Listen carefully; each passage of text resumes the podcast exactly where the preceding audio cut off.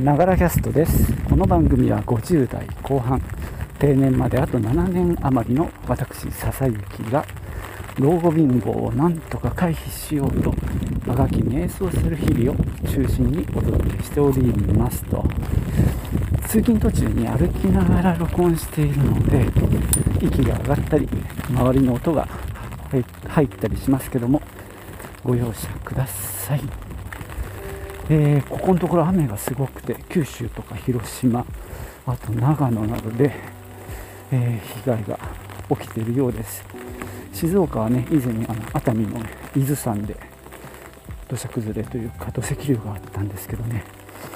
なんだか今日月曜日ですけど今週も雨が多くて警戒も、えー、怠ることはできないっていう状況です。えー、今日はですね、えー、お経の話をしようと思います。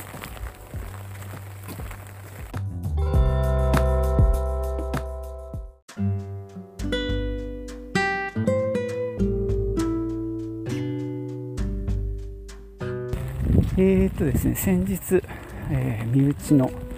不幸ということがありまして、まあ、それをきっかけに般若心経をね度胸してます。ほぼ毎日。ほぼというか毎日ですね毎朝。で朝読めない時は夜、えー、お経をあげてるわけですけども、まあ、その甲斐あって般若心経はほぼあの覚えました。まあいまだにですね喫茶子さんの YouTube を流してまあ、それをイヤホンで聞きながら、まあ、度胸するわけなんですけども、まあ、最初はね紙を見てたんですけど、まあ、今は見ないでも、えー、使うことたまにありますけどね。あのだいたい朝5回読むんですよ。喫茶子さんの動画 A を流して2回読むんですね。でそのまま B を流して2回読む。まあちょっと曲調が違う。でもう1回は、まあ、本当にあのお坊さんが読んでる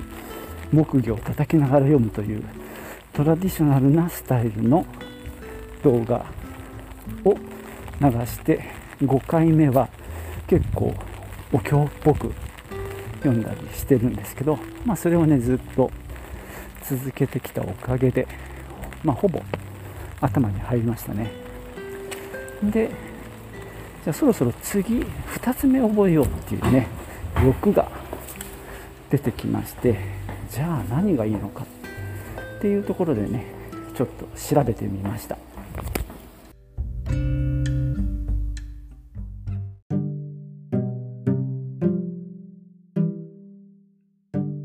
まあネットで調べると本当にいろんなお経がある 別にネットで調べなくてもねそんなことは分かるのかもしれないんですけども。でいろいろ見てる中で本当種類があってさ何だろう。本当あの短いのもあればなんだろう。あの般若心経なんかは漢文みたいな感じじゃないですか。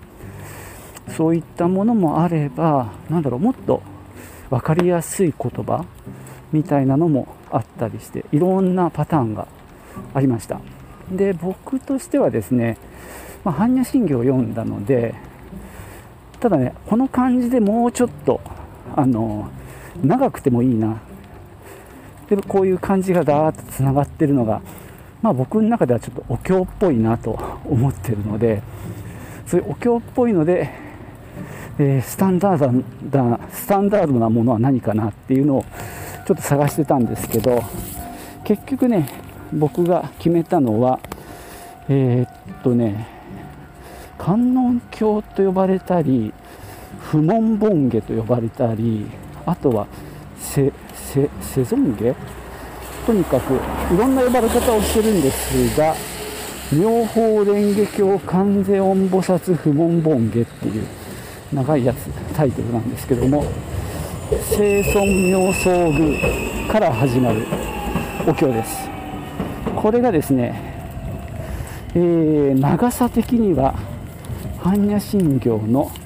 まあ、2倍ぐらいかなあるんですけども、まあ、割とスタンダードなものらしいので、まあ、覚えておくといいかななんていう気がしてこれに挑戦しようと思いました。で例によってとにかく紙にプリントアウトしてそれを見ないと話にならないのでまあネットで検索画像検索とかしてで読み方がやっぱり難しいので振り仮名付きっていうのを、まあ、落としてきてで A42 枚にプリントアウトしましたであとはその動画ですね YouTube のそしたらありがたいことにあの僕が好きな喫茶子さんのバージョンがあったんですよ。またこれねすごい爽やかなアレンジでもうこれはお経じゃないなというか、まあ、お経なんだけどもうサウンド的には心地よい。いや良きって感じなんですけどもそのサウンドに乗せてこのお経が読まれるわけですね。なのでね今朝から私このセゾンゲ ごめんなさいまだ名前がはっきり言えないほど無知です。がとにかくこれを、えー、般若心経を毎朝5回読んでるっていうところをちょっと2回に減らしてでこの新しいお経を加えることにしました。長いっていうのとあとまあ結構どっから食いついていっていいのか分かんないんですけどとにかくまあ基本的には暗記的な作業。でまあちょっと慣れてからじゃなくてもいいけどちょっとね意味もまた勉強したいと思ってます。おはようございます。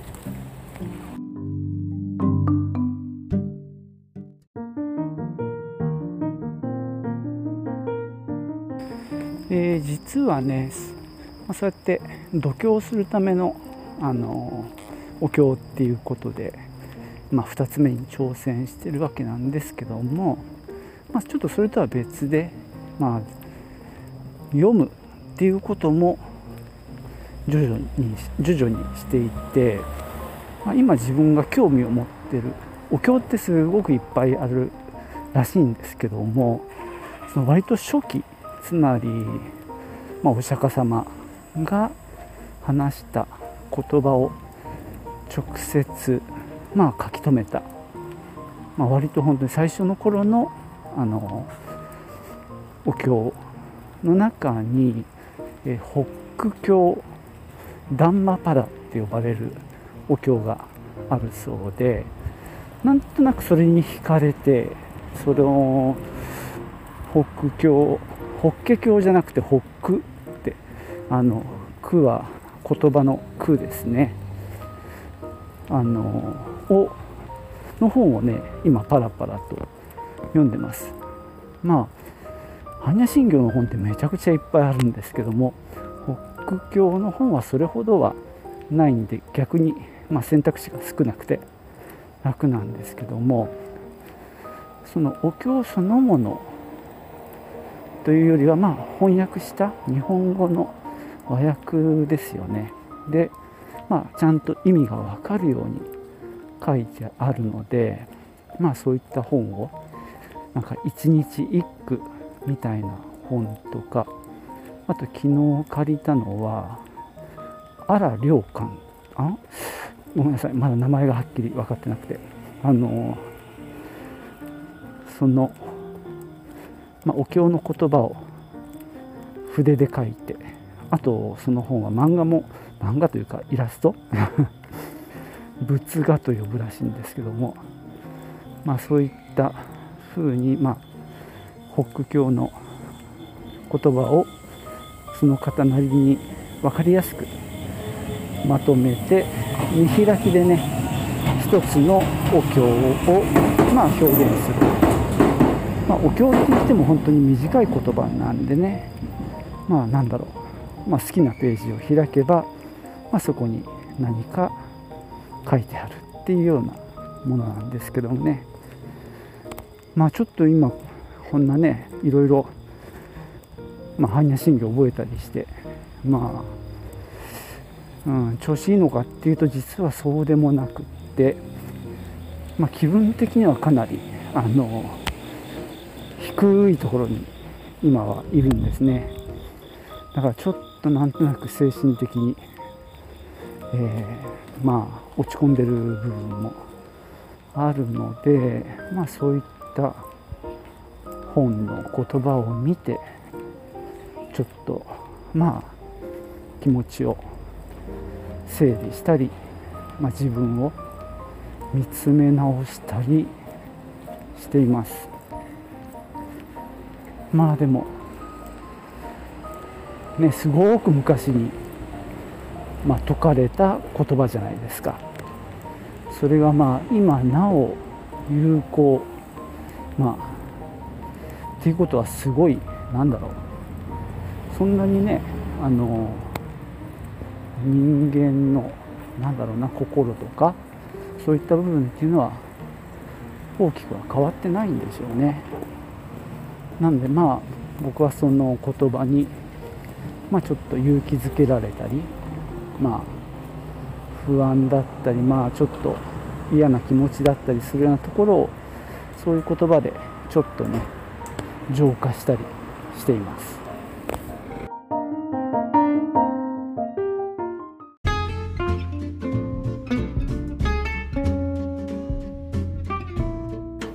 はいそんなわけでね今日は般若心経の次に覚えようとしている不問下というのをねちょっと選んでみたっていう話をしたんですがまあその流れで、えー、今読んでいる北区教ダンマパダというお経の話もちょろっとしてみました。まあ、なんだかねここのところずっとそんな本ばっかを眺めたり読んだりしてるんですけどなんせこう仏教って宗派がいっぱいあるじゃないですか。だからなんか分かりにくいっていうのがあってまあ敬遠してる部分もあるんですけどもね。ただまあなんだろう初期のね、えー、お経なんかは、えー逆にそういったなんだろう分かれてない分シンプルで届きやすいんじゃないかななんて思ってまあでまあねご本人の言葉に近いっていうこともあるのでちょっとね興味を持って読んでます、えー、結構良いので今図書館で借りてるんですけどもまあこれは買って手元に置いた方がいいかななんて思うぐらいですね。ちなみに、えー、般若心経の解説本っていろいろあるんですけども実は今までまあでも45冊かな、まあ、がっちり読み切ってるのは少ないんですけどもその中で読み切ってよく分かったのはちょっと古いんですけど「笑い飯」ってお笑いのあのグループあるじゃないですか。あの笑い飯の、えー、片方の哲夫っていう人がね書いたその般若心経の解説本があってそれがね意外に分かりやすかったです、まあ、まあちょいちょいあのギャグを入れてくるんですけどもまあそれはねそんなに面白くはないんですけどもただまあそうやってまあ楽しく話をしながら結構ねほんと一語一句丁寧に訳してるんですね。なのであの読み終わるとなるほどなという感じであの内容がね分かります。まあ機会があったらね手に取ってみてほしいななんて思ってます。